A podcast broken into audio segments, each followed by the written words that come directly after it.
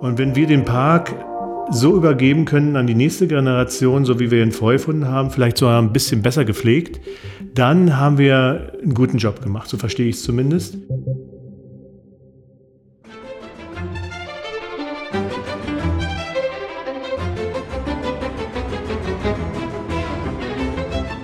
Hallo und herzlich willkommen zum Dein Potsdam Podcast. Mein Name ist Anne und die heutige Episode heißt Die Orangerie im Park Sanssouci.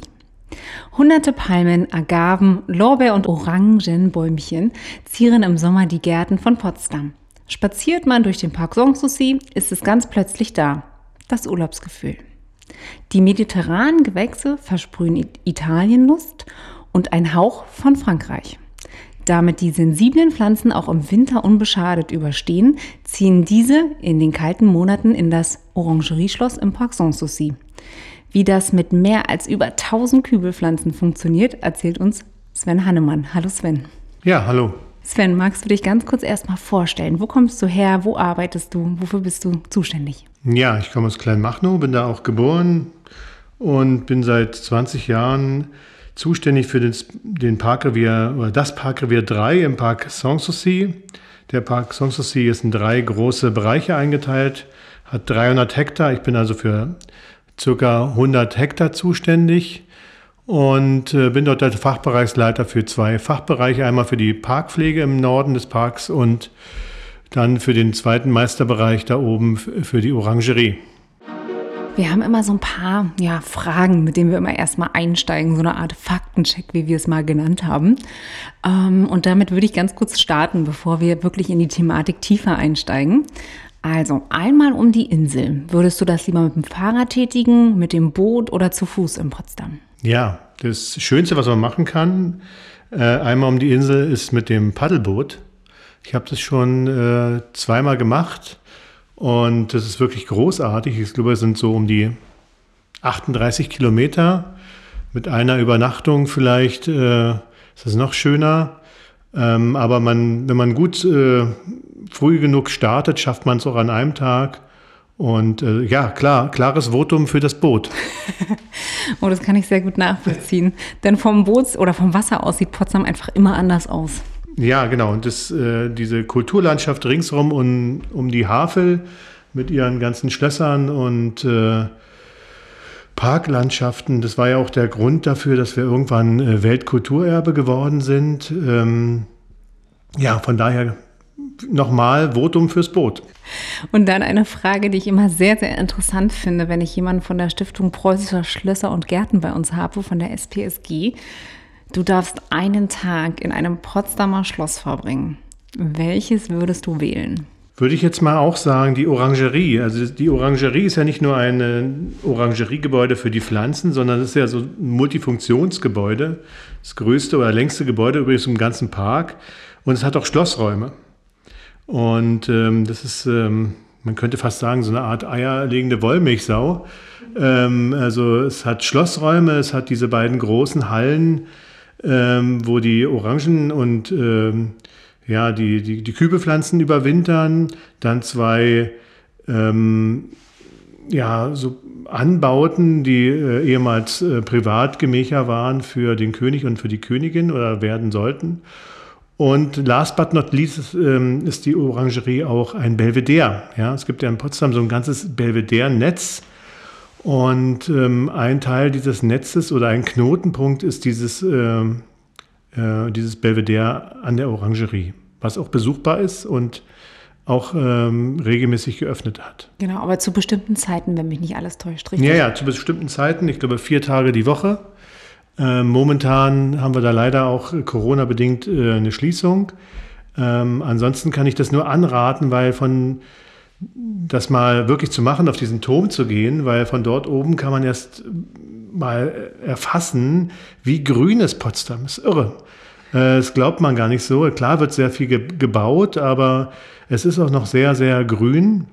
Und hoffentlich ähm, geht man mit den mit der weiteren Bebauung, wir, klar, wir brauchen Wohnen, Wohnungen etc., mit der weiteren Bebauung sensibel um, vorsichtig um, sodass man diesen Schatz, dieses grüne Potsdam weiterhin erhält. Und jetzt frage ich mich, ob das jetzt schon die Vorlage war für die Frage, die sich jetzt anschließt, die letzte Frage des Faktenchecks.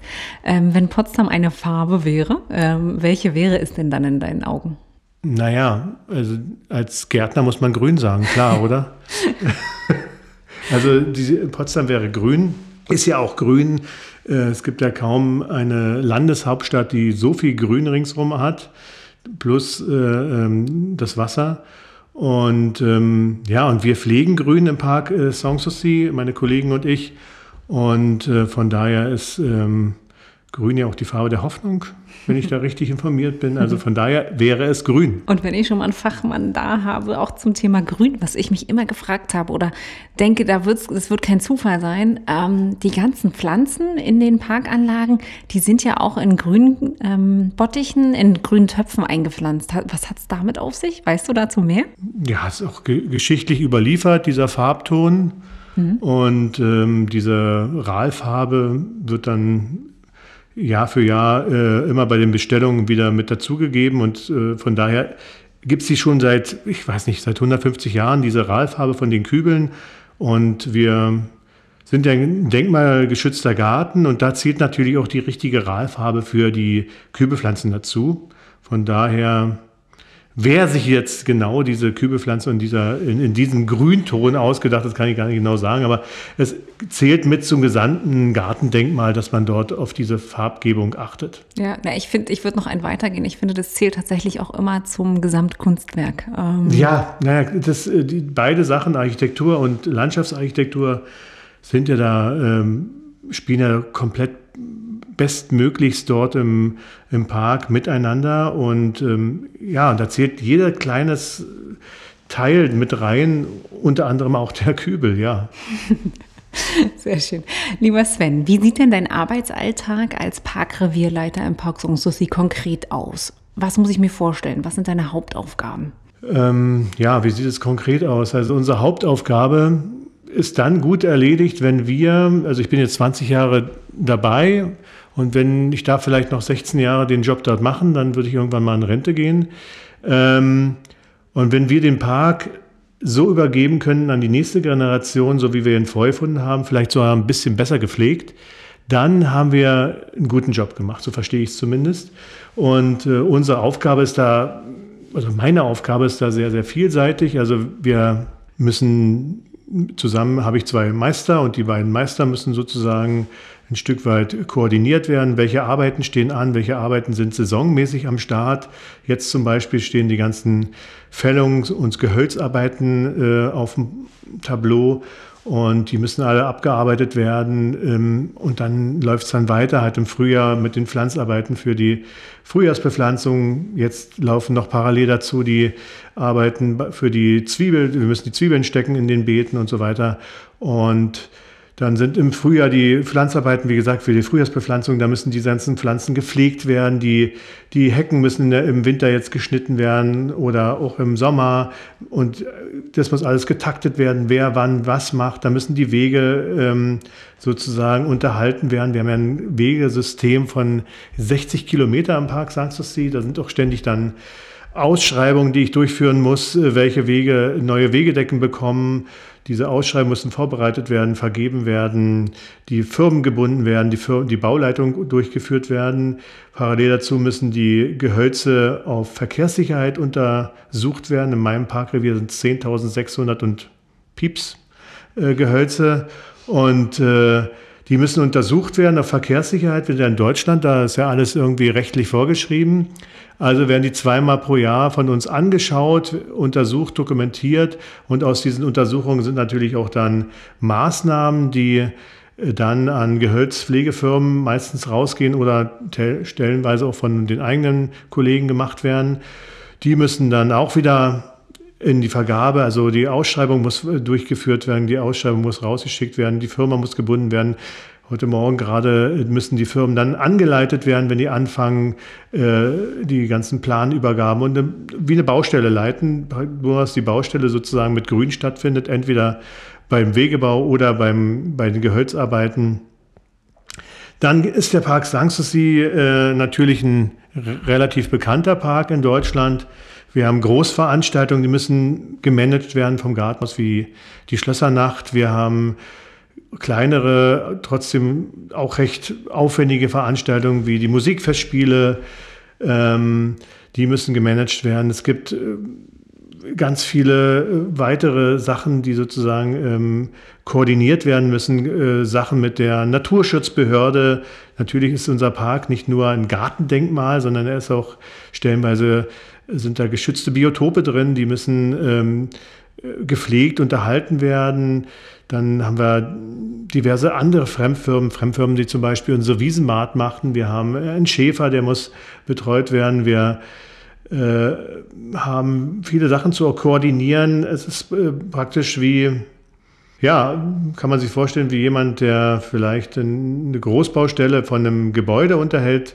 So ist es wie eine Großbaustelle von einem Park weil wir müssen den halt unterhalten. Und das Dumme ist wahrscheinlich bei einer grünen Baustelle, äh, die hat auch noch die Angewohnheit, sie wächst. Ne?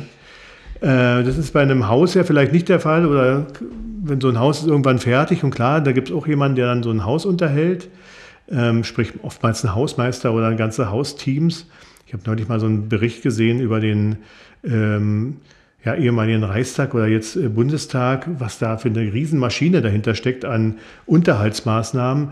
Und ähm, ähnlich, ähnlich aufwendig ist es bei uns im Park. Also das äh, muss alles im Blick gehalten werden von, von irgendwelchen Wegen, die Schlaglöcher haben können, die nachgearbeitet werden können, von Laub, was fällt, von Bäumen, die ähm, stehen müssen, die verkehrssicher sein müssen von Veranstaltungen, von Naturschutz. Also es ist ein buntes Potpourri an Themen. Und wenn du mich gerade gesehen hättest, dann hättest du sehen können, dass ich quasi nur so ein bisschen mit dem Kopf geschüttelt habe. Ich dachte, was denn noch? Es hört sich ja wirklich an, als ob jeder Tag bei dir anders ist. Ja, jeder Tag ist anders. Es beginnt meistens wie bei den meisten Menschen. Man macht mal eben das E-Mail-Fach auf ähm, und dann guckt man, was da alles noch so reingekommen ist, welche Anfrage. Zwischendurch ähm, ähm, versucht man dann natürlich äh, Sachen mit seinen äh, Meister und mit seinen ähm, ja, Gesellen und äh, Gesellinnen äh, zu bereden. Da sind äh, zum Beispiel beschäftigt uns, uns momentan auch Corona, wie wahrscheinlich jeden Arbeitsplatz. Äh, da gibt es viele Sachen zu koordinieren. Und dann geht es raus auf die Baustelle und ist man auf der Baustelle, dann muss man Protokolle schreiben, dann muss man ähm, die verschicken und ähm, seine Akten führen über diese ganzen Baumaßnahmen, ob nun äh, an den Gehölzen oder an den Wegen. Also es ist äh, wirklich ein recht, äh, recht vielseitiger Job. Und ähm, ja, es ist irgendwie gefühlt jeden Tag was anderes. Und äh, oftmals kommt auch gefühlt jeden Tag irgendwas Neues hinzu, was man eigentlich gar nicht machen wollte an dem Tag, aber was dann gerade äh, aktuell ist, wenn irgendwie wieder mal ein Starkastabbruch war und ist auf einem Auto eingeschlagen, dann muss man erstmal Unterlagen sichten. Hat man diesen Baum auch wirklich äh, im vorgeschriebenen Zeitraster geprüft? Äh, hätte man vielleicht da früher noch was erkennen können und so weiter. Und da gibt es ja diverse Sachen, die man dann nachweisen muss und zuarbeiten muss. Und man hatte vielleicht sich für den Tag dann gerade was anderes vorgenommen und muss dann einfach mal einen halben Tag irgendwelche Berichte schreiben. Mhm. Aber das wird in anderen Jobs auch so sein. Ähm, und man gewöhnt sich dran, ja. Ja, ja, ich glaube, da, das war sehr, sehr warm. Man gewöhnt sich dran, ja.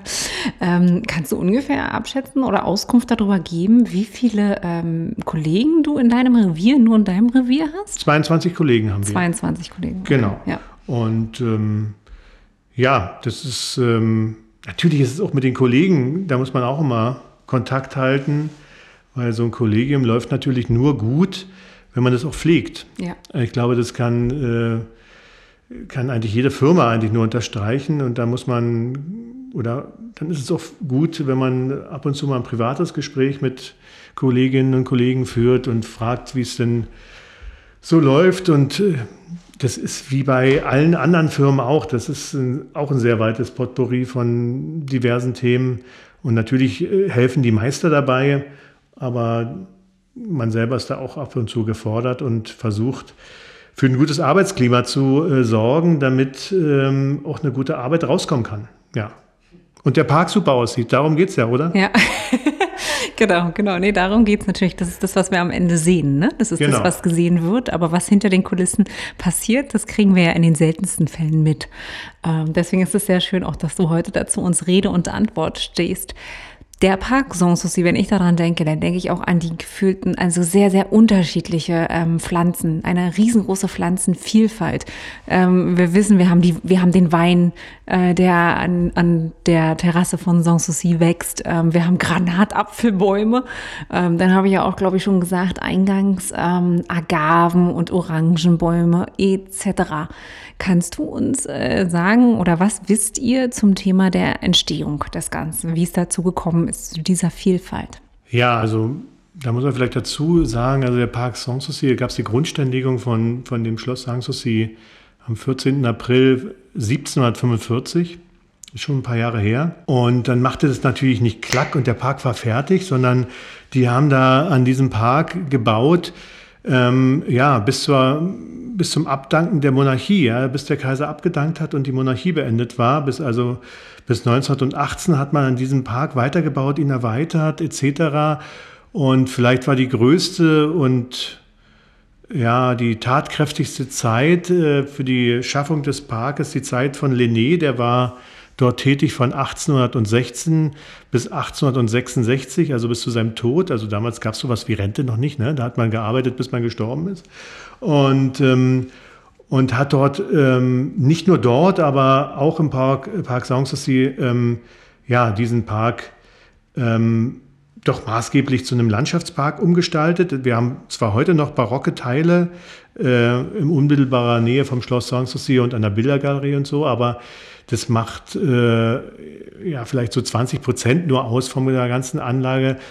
Die anderen 80 Prozent, vielleicht sogar 90 Prozent, ich habe es noch nicht in, äh, komplett mal nachgemessen, sind äh, landschaftliche Partien, die hauptsächlich aus der Linné-Zeit stammen. Ja, wir haben da so eine Bibel, das ist unsere ja, Bibel, der Plan von Gustav Meyer äh, von 1856, äh, da hat er damals ähm, so einen sehr aufwendigen ähm, Bestandsplan äh, angefertigt ähm, natürlich immer unter Vorgabe von Linnéischen Sachen. Und dieser Plan ist also hauptsächlich unsere denkmalpflegerische Zielsetzung auch, wenn man mal von diesen barocken Teilen absieht. Und nach diesem Plan restaurieren und unterhalten wir diesen Park auch, bis auf diese barocken Teile halt. Oh, sehr schön. Also es ist so ein bisschen, dieses Buch ist quasi eure Art Blaupause, ja? Das wir haben so eine Blaupause, genau. Mhm. Wir haben so ein Denkmalkonzept und äh, zu 80 Prozent ist es halt dieser Plan von Gustav Meyer, der da äh, die Grundlage ist. Und ja, dann hat dieser Park äh, 26.000 Bäume. Was für eine tolle grüne Lunge für Potsdam. Ähm, und ist natürlich nur ein Teil der, dieser, ähm, dieses Welterbe. Da möchte ich jetzt noch daran erinnern, dass wir diesen tollen neuen Garten noch haben und äh, dann auf der anderen Seite der Havel den Park Babelsberg. Und alles zusammen dann äh, sind dann ähm, ist dann unser Welterbe, für das wir dann uns zuständig fühlen, zumindest im Bereich des Grünen. Ja, ja. plus äh, Teile der Fauninsel auch noch, ne? Ja, ja, Teile der Fauninsel auch noch und Klinike auch. Und ähm, ja, das habe ich jetzt nicht genannt, weil es nicht zu Potsdam gehört. Natürlich gehört es, aber eigentlich zum Welterbe mit zum dazu. Zum Welterbe gehört genau. Dazu. genau. Genau, genau. Ja, Wahnsinn. Wenn man das alles beziffern müsste, in wie viele Bäumen wir da, von wie vielen Bäumen wir da wirklich sprechen. Wahnsinn, ja. Ja, wir haben da 402, nee, 454 verschiedene Gehölzarten und Sorten im Park Sanssouci. Da gibt es einen Gehölzführer, der ist leider momentan nicht, auf, nicht nochmal neu aufgelegt worden. Also wird man wahrscheinlich irgendwo in irgendwelchen ähm, Antiquariaten noch finden. Na, ich glaube, äh, kleiner Tipp am Rande, ähm, du meinst äh, den erschienen von äh, Terrapress, glaube ich. Äh, den gibt es noch in der Touristinformation. Super, okay. Und äh, dieser Gehölzführer, äh, der ist wirklich, der, der, der kann einen so ein bisschen tieferen Einstieg in die in die wirklich mannigfaltige Art unserer Gehölze geben. Und dann kann man mit diesem Gehölzführer durch den Park laufen und sagen, boah, das ist jetzt also eine Sumpfzypresse zum Beispiel oder das ist jetzt ein Kuchenbaum, eines meiner Lieblingsgehölze. Äh, und ähm, natürlich erklärt er auch zum Teil unsere Orangeriepflanzen. Nun befinden wir uns jetzt gerade in den Wintermonaten, immer die Zeit, wo man die Sichtachsen auch am besten sehen kann, laut meiner Meinung. Ähm, da ziehen im Winter ziehen die mediterranen Parkbewohner vor allem, glaube ich, in die Orangerie, nicht wahr? Ja, alle eigentlich, ja. Alle. Und gibt es noch andere Pflanzen oder gibt es noch andere Maßnahmen, die ihr durchführt, außer diese in Anführungsstrichen Einhausung? Ja, es ist ja nur das ist eine Mini-Maßnahme. Äh, ähm, klar ist es vielleicht das, was die äh, Leute vielleicht am ehesten bemerken, dass die Kübelpflanzen eingebracht werden oder ein, in, ins Haus gebracht werden, in die Orangerie. Das sind so circa 1000 Stück. Aber was wir jetzt, jetzt gerade machen, ist, wir, wir schneiden unsere Hecken, das, was wir vorher nicht geschafft haben. Ich glaube, es sind äh, an die 20 oder 30 Kilometer Hecken, die wir haben. Und dann sind wir natürlich mit allen noch nicht äh, an dem Stand. Wir schneiden die ganzen Laubengänge und wir müssen Fällungen durchführen. Allein in meinem äh, Parkrevier haben wir in diesem Jahr angeheizt durch den Klimawandel über 150 Fällungen. Und äh, also die, die, die größte und die arbeitsaufwendigste Zeit eigentlich für den Gärtner, wenn man so will, ist eigentlich diese Zeit ab äh, dieser Herbst und dieser Winter, weil da so viel Gehölzschnittarbeiten sind ähm, und natürlich auch die Pflanzung. Wenn wir jetzt nicht pflanzen würden, dann äh, würde den äh, zukünftigen Generationen natürlich der, ähm, die, die Jungpflanzen fehlen, weil so ein Park ist ja ständig in Veränderungen und ständig irgendwas stirbt irgendwas ab und wir müssen halt gucken, dass dann äh, ja an der möglichst an der gleichen Stelle nachgepflanzt wird oder aber ähm, in größerem Umfang äh, zumindest so Gehölzpartien auch äh, nachgepflanzt werden. Und da haben wir vor, das Programm zu tun. Du hast jetzt schon so ein bisschen diese großen Themen angesprochen, ne? Thema Klimawandel und auch Thema Nachhaltigkeit. Ähm, gibt es da Veränderungen, die ihr jetzt schon vorbereitet, ähm, dass doch gewisser, in einer gewissen Form diese Blaupause ähm, nicht mehr ganz umgesetzt werden kann für zukünftige Generationen oder behaltet ihr das gleich? Ja, wir müssen ein bisschen nachsteuern. Ne? Mhm. Also ähm, 2018 war ja dieser, dieses Worst-Case-Jahr, wo wir, ja, da, da hat es in Potsdam halt nur 350 Millimeter geregnet. Das ist äh, fast die Hälfte vom Jahresniederschlag, die eigentlich kommen sollte. Und äh, daran kranken unsere Bäume immer noch und äh, deswegen haben wir immer noch so große Ausfälle. Und 2018 war es so, da standen wir zum Beispiel oben am Ruidenberg, also an den Hügeln sieht man es am deutlichsten, äh, rings um Potsdam oder, oder im Park äh, Sanssouci, Ruidenberg, Klausberg. Ähm, und dann standen wir oben am Ruidenberg und hätten heulen können, weil man hat, man hat förmlich die, die Bäume ja, schreien gehört, wenn man es äh, übertrieben vielleicht darstellt, äh, schreien nach Wasser. Und wir hatten gar nicht so viel Wasser, beziehungsweise das Wasser wurde auch nachher reglementiert, also was wir überhaupt einsetzen konnten zum Bewässern. Und ähm, ja, klar, darauf müssen wir uns einstellen, dass so eine trockenen Sommer immer mehr werden. Wir alle haben diesen, jeder für sich vielleicht auch ein Stück weit selber, diesen ganzen Klimakram mit angeheizt. Also die ganze, die ganze Weltbevölkerung und die Industriestaaten noch mehr als die anderen. Und ähm, Jetzt schauen wir halt, wie wir da oben in den waldartigen Partien vielleicht auch mit ein paar ungewöhnlichen Wegen äh, wieder äh, darauf reagieren. Unter anderem fangen wir da oben an, ein Stück weit äh, mit einer Neuaussaat. Ja, also wir, wir, wir glauben, dass die Bäume, im letzten Jahr war so ein schönes Eichenmastjahr, also es gab sehr viele Eicheln. Und dann haben die Lehrlinge zum Beispiel bei uns äh, von den Eichen, die noch oben auf dem Hügel stehen, die am besten aussehen, die, äh, das Saatgut eingesammelt. Und wir haben es dann ähm, in einigen schon abgestorbenen Bereichen unten wieder ausgebracht, weil wir glauben, dass die Bäume, bevor sie sterben, nochmal sozusagen diesen, diese Trockenheitserfahrung in ihren Genen mit einlagern und die Nachkommen äh, dann gegebenenfalls trockenresistenter sind, wenn wir sie von dem gleichen Ort gesammelt haben. Früher haben wir oftmals, wenn ein Baum abgestorben war, es ist ja super einfach. Sie gehen zu einer großen Baumstelle, wie Lorberg zum Beispiel, und bestellt einen Baum nach und, stellt, und pflanzt die an der gleichen Stelle wieder nach. Äh, aber die Bäume, die man halt aus Baumschulen bekommt, ähm, die sind halt, äh, ja, die sind halt ihr ganzes Leben lang gepempert worden. Ne? Die haben einen super super Klima, ähm, also die hatten, die hatten prima Boden, die, die besten Nährstoffe und jederzeit Wasser. Und dann äh, werden die gerodet und dann verkauft und dann kommen die zu uns und werden bei uns in unsere Sandbüchse da oben auf dem Ruinenberg zum Beispiel gepflanzt und dann äh, schaffen sie es halt nicht. Und äh, da sind wir jetzt drei Schritte zurückgegangen und haben uns ein bisschen mehr an, die, an der Forst orientiert, haben auch sehr viel mit Forstleuten gesprochen und haben gesagt, okay, wir müssen also unsere Gehölze, die wir haben, weitestgehend wieder selber anziehen, mhm. sodass die an den Standort so früh wie möglich angepasst sind. Und dann haben es die Gehölze, die wir dann dort wieder pflanzen, ähm, wahrscheinlich einfacher, sich, weil sie sich einfach angepasst haben. Ja, ist mit uns ja, kann man mit uns Menschen vielleicht auch äh, vergleichen. ja. Ich meine, wenn man uns jetzt ähm, nach Afrika schickt, dann ja. rennen wir wahrscheinlich die ersten Monate nur mit einem Sonnenbrand rum und andere, die dort aufgewachsen sind, die haben dort sich besser äh, angepasst an diesen Ort. Ne? Und so ist es mit den Pflanzen auch so. Hm, hm. Du hast äh, in deiner Ausführung gerade einen, einen Begriff genannt oder eine Szene beschrieben. Da würde ich dich gerne nochmal fragen, ob du mir den beschreiben kannst. Also du hast, glaube ich, sprichwörtlich gesagt, man hat die Bäume schreien hören.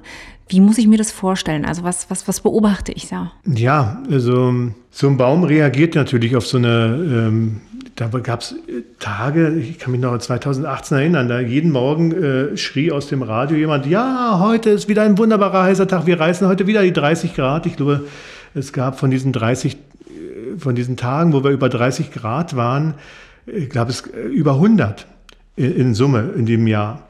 Und ähm, und ähm, wenn dann kein Regen nachkommt, äh, dann rollen diese Bäume ihre Blätter ein. Die Rotbuche macht das zum Beispiel. Die, die, das Blatt rollt sich praktisch ein, um die Verdunstungsfläche äh, zu verringern. Und äh, dann kommt die Sonne auf die, auf die großen Starkäste runter. Die knallt praktisch auf die Rinde und bei der Buche kann man es dann wunderbar beobachten, dann, dann, dann platzt die Rinde auf. Auch wieder ähnlich wie beim Menschen. Ne? Wenn wir uns ungeschützt, also ohne Sonnencreme etc., äh, den ganzen Tag an den Strand legen, dann äh, haben wir auch einen prima Sonnenbrand. Und so kriegt so ein Baum auch einen Sonnenbrand. Und ähm, natürlich gab es da keine Geräusche, man hat jetzt nichts gehört, aber man, man spürte, wie dieser, wie, wie dieser Wald oder diese waldartigen Partien dort geächtzt, äh, geächtzt haben weil sie einfach nicht mehr assimilieren konnten oder nicht mehr ausreichend assimilieren konnten. Sie konnten nicht mehr genügend äh, äh, Wasser verdunsten, die, die Blätter nicht mehr ausrollen und, und mussten es zulassen, äh, dass dort die Sonne ihren, ihren, ihren, ja, ihre Rinde verbrennt.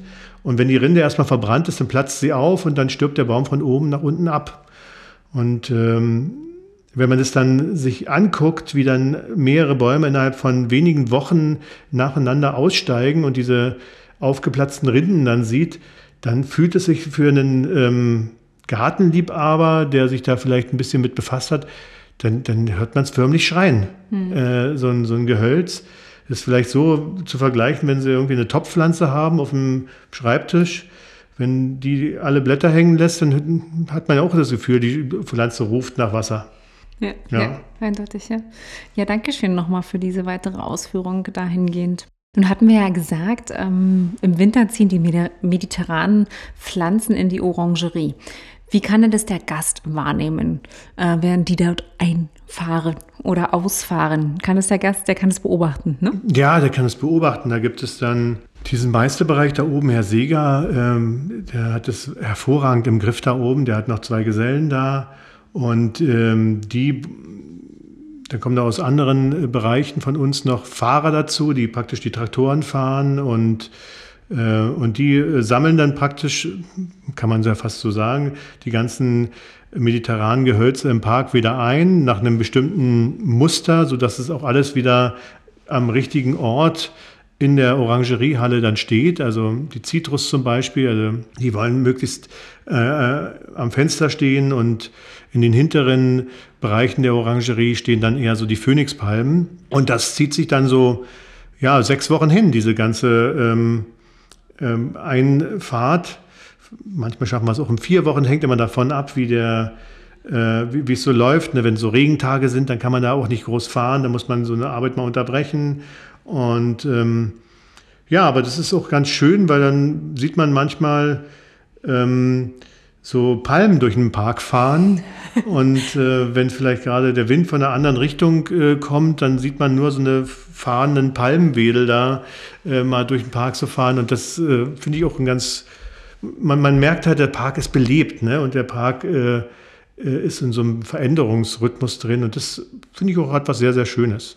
Ja, und dann werden die alle aufgestellt in den beiden großen Orangeriehallen und werden dort äh, dann von diesen drei Kollegen, also dem einen Meister dort, Herrn Seger und seinen beiden Gesellen, auch über den Winter betreut. Der Lorbeer wird geschnitten und äh, Pflanzen werden umgekübelt, äh, die nicht mehr in ihren Kübel passen oder wo der Kübel äh, durchgefault ist und neue Substrate werden den Kübelpflanzen gegeben und bei tausend Pflanzen, die manchmal ja auch einen großen, großen Topf haben, also über zwei Meter manchmal, die Phönixpalmen, da hat man dann den ganzen Winter über zu tun. Und äh, wenn mich nicht alles täuscht, ist auch das historisch übermittelt, welche Pflanze an welchem Ort in den Orangerienhallen steht, richtig? Ja, das ist historisch übermittelt.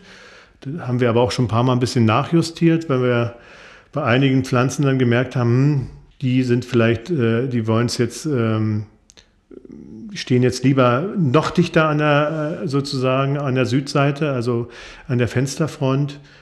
Ähm, also wir justieren da auch nach und, äh, und sind sehr froh, dass wir da oben sehr sensible, kluge äh, Gärtner haben, die das auch mitkriegen, was die Pflanze dort will. Man muss also auch ein bisschen ähm, Fingerspitzengefühl äh, aufbringen für so eine Pflanze und dann sieht man auch sozusagen, ah, die will näher sozusagen am Licht stehen und andere brauchen halt nicht so viel Licht.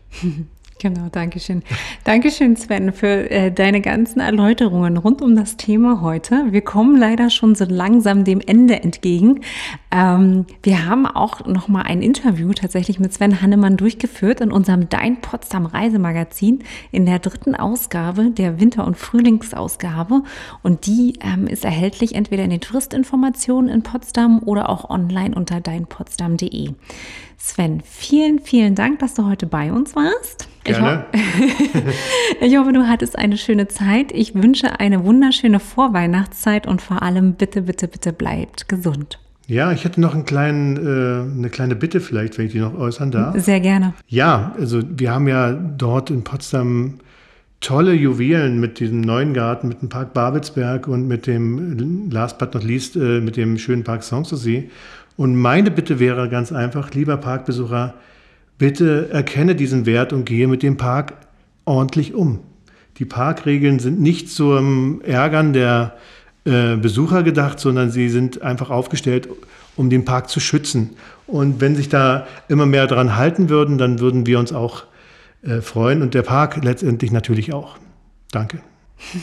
Und diese Bitte tatsächlich kann ich nur unterstützen und unterstreichen. In dem Sinne, bis zum nächsten Mal. Dankeschön. Tschüss.